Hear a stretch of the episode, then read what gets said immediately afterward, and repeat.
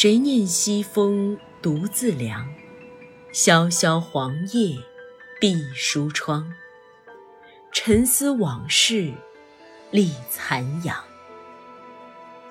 杯酒莫惊春睡重，赌书消得泼茶香。当时只道是寻常。浣溪沙。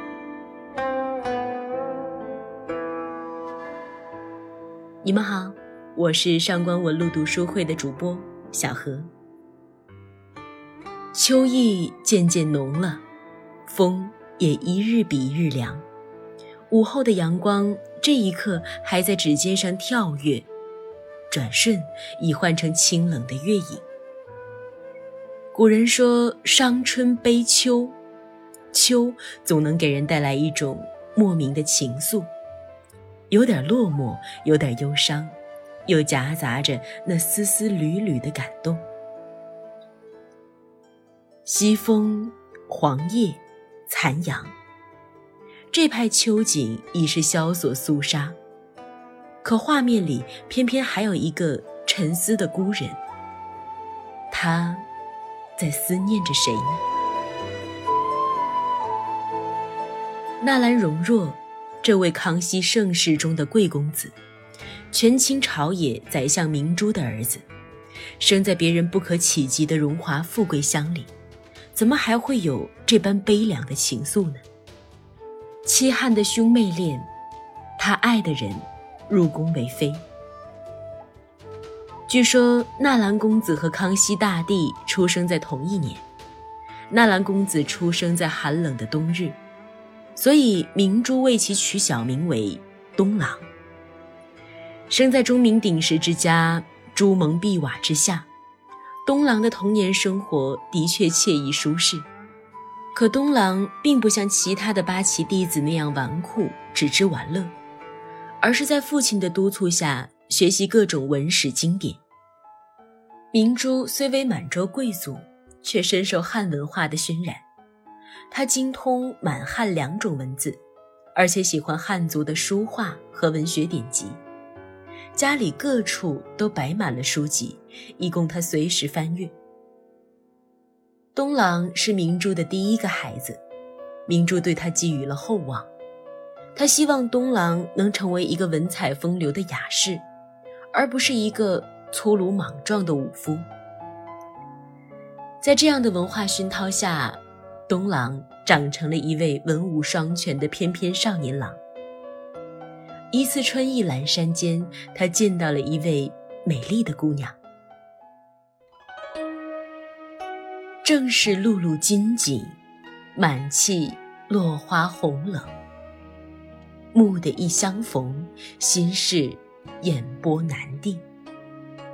谁醒谁醒，从此。电蚊灯影，如梦令。落花满地，红瓣香飘。也许是那缕春风正好拂过两人的鬓角，于是他看到了她。他对她浅笑。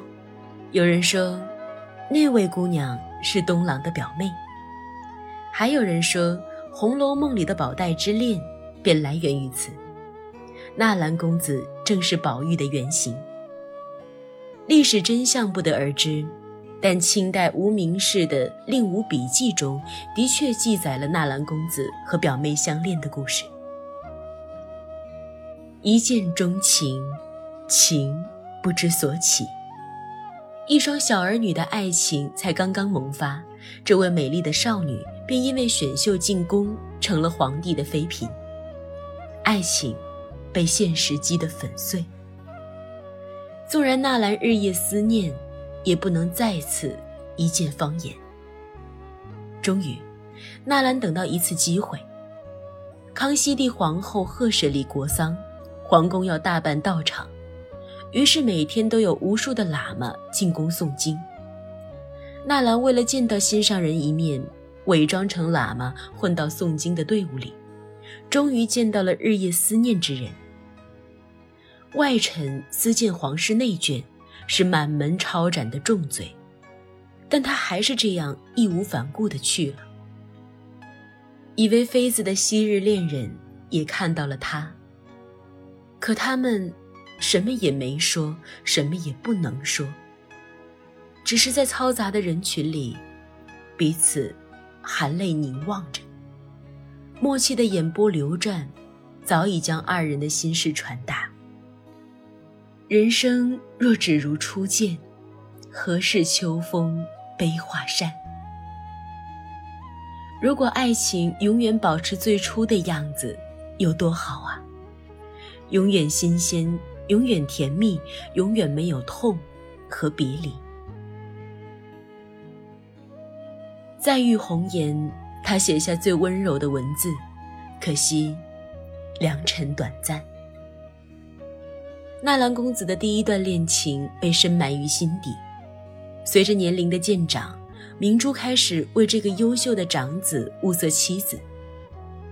彼时，纳兰已经有了明珠千挑万选的一个名字——承德。纳兰承德，是当时京城万千少女心中的佳偶。十七岁进国子监，成为了贡生，又在科举考试里中举，先后跟从名师徐元文、徐乾学修习。并以主持人的身份和众学士编著了《通志堂经解》。这部书令他不仅得到康熙帝的赞许，而且瞬间名满天下。明珠最终选择了两广总督加兵部尚书卢兴祖之女卢氏为纳兰的妻子。纳兰心中还有表妹，但他孝顺父母，也遵从了父亲的意愿。洞房花烛夜。纳兰怀着复杂的心情揭开了新娘的红盖头。那一刻，烛火摇影，眼前的新娘眉清目秀，一瞬秋水照人寒。纳兰忐忑不安的心放下了。他想，想必是上天垂怜，才补偿给我这样一位红粉佳人。少年夫妻恩爱无间。纳兰在有卢氏陪伴的日子里，心情才渐渐开朗起来，灰暗的情绪有了色彩。他读书的时候，他陪在他身边为他找书研墨；天气凉了，他为他添衣生暖炉；夏天来的时候呢，他则为他摇扇驱暑。卢氏也是知书达理的女子。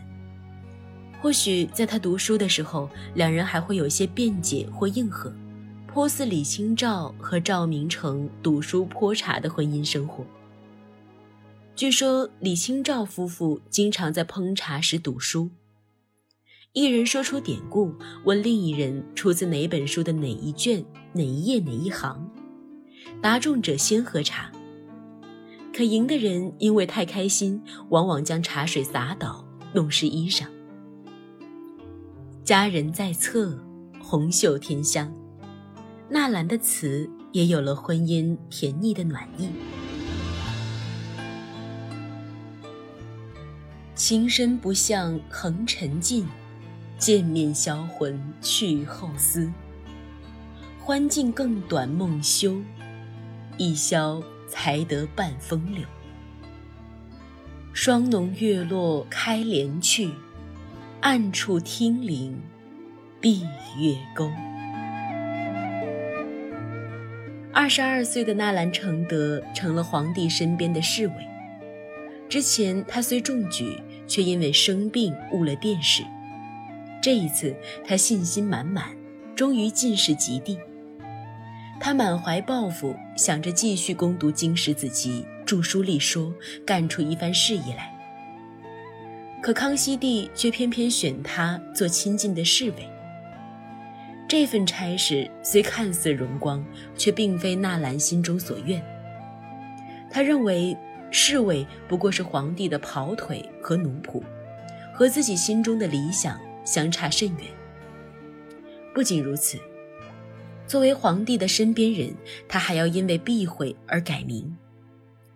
皇帝疼爱太子胤禛，太子的乳名为宝成，纳兰的名字中便不能再有“成”字。于是他为自己改名为纳兰性德。性德本是佛教用语，意为万物本性之德。这个名字正好和他的字容若、号棱嘎山人一致。试图抑郁的纳兰，把更多的心情转至家庭生活和新婚妻子。他因为经常要陪伴皇帝身边，和妻子聚少离多，但纳兰心中的想念却从未停歇。他浪漫多情的天性，令他无论在哪里都惦念着妻子，想象着妻子思念自己的情形。小屏山色远，庄泊千华浅。独自立瑶阶，透寒金缕鞋。不久之后，卢氏怀孕，纳兰欣喜若狂。虽然公务繁忙，却一有时间就陪伴卢氏。不在他身边的时候，两个人也时常书信往来。只可惜红颜薄命，卢氏因为难产而亡，纳兰伤心欲绝，久久不能回神。自此，他的诗词里再无色彩，全是暗淡的灰色。昏鸦尽，小丽。恨因谁？积雪乍翻香阁絮，清风吹到胆平眉。心字已成灰。那些读书泼茶的日子远去了，纵使他青山诗变，时光也不能回转。自此，他长期沉浸在痛苦的思念里。柔肠寸断，初恋无果，亡妻早逝，公子如玉允。初恋的无疾而终，妻子的红颜早逝，仕途的抑郁难平，都成了这位贵公子生命里的拳拳重击。可迫于现实的无奈，他依然在父亲的安排下迎娶了续弦官氏。清代满汉不通婚，官氏之官实际上是满族大姓瓜尔佳氏。瓜尔佳氏是显贵世家，关氏的父兄又是纳兰的上司，这是一场完全的政治婚姻。纳兰心中苦闷，开始转而迷恋佛教。心灰烬，有发为全僧。风雨消磨生死别，似曾相识，只孤乐。情在，不能醒。情在不能醒，纳兰想在佛教里寻求一丝慰藉，可天生的深情却怎么也无法释怀。每个节日，每个季节，每个风起的日子。他都会怀念亡妻，并写下大量的悼亡词。许多词里都蕴藏了他悲苦的心境。一生一代一双人，争教两处销魂。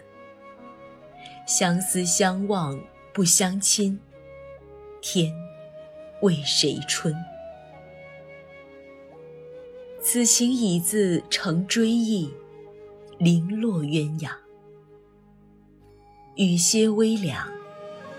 十一年前，梦一场。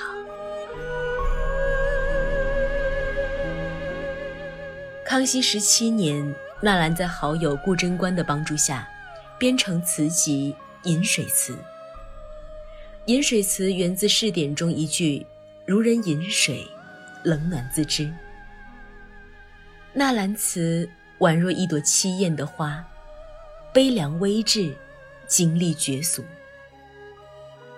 在他短暂的一生里，还有一位女子走进了他的心里——江南艺妓沈婉。纳兰在随康熙南巡之时，终于见到了朝思暮想的沈婉。沈婉早有才名，纳兰之前读过沈婉的词，字里行间。他觉得这位女子就是自己的知音，早已心生倾慕。江南一见，仿佛前世有约，两人很快坠入爱河，并开始了快乐的同居生活。妆罢只思眠，江南四月天。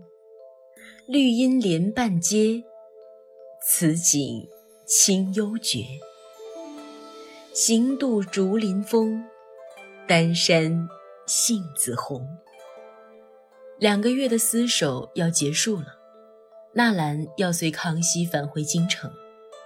为了能与沈婉长相厮守，纳兰在回京后不久便将沈婉接了过来，住在自己外面的宅院里。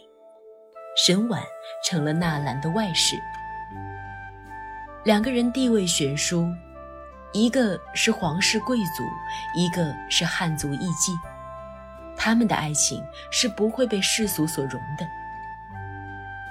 纳兰给不了沈婉任何名分，但沈婉却无怨无悔，给了他生命中最后一段轻松快乐的日子。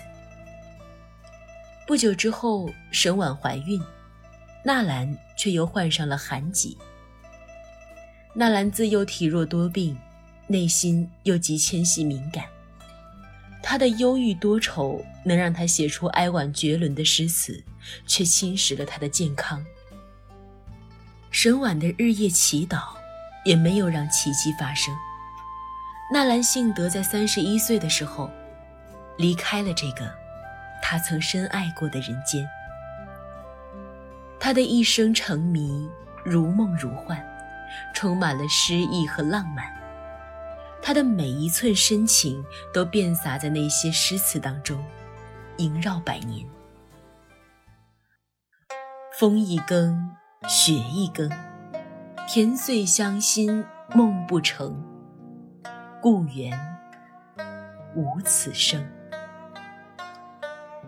那夜合欢花落。自此，人间再无佳公子。今天想要和大家聊的话题是：你认为哪一种恋情于你而言最为遗憾呢？欢迎在评论区里留言，和我们分享你的感受。如果你想查看今天节目的内容，请到微信上搜索公众号“上官文露读书会”。阅读是我们离美最近的时刻。让我们共赴一场美丽的约会。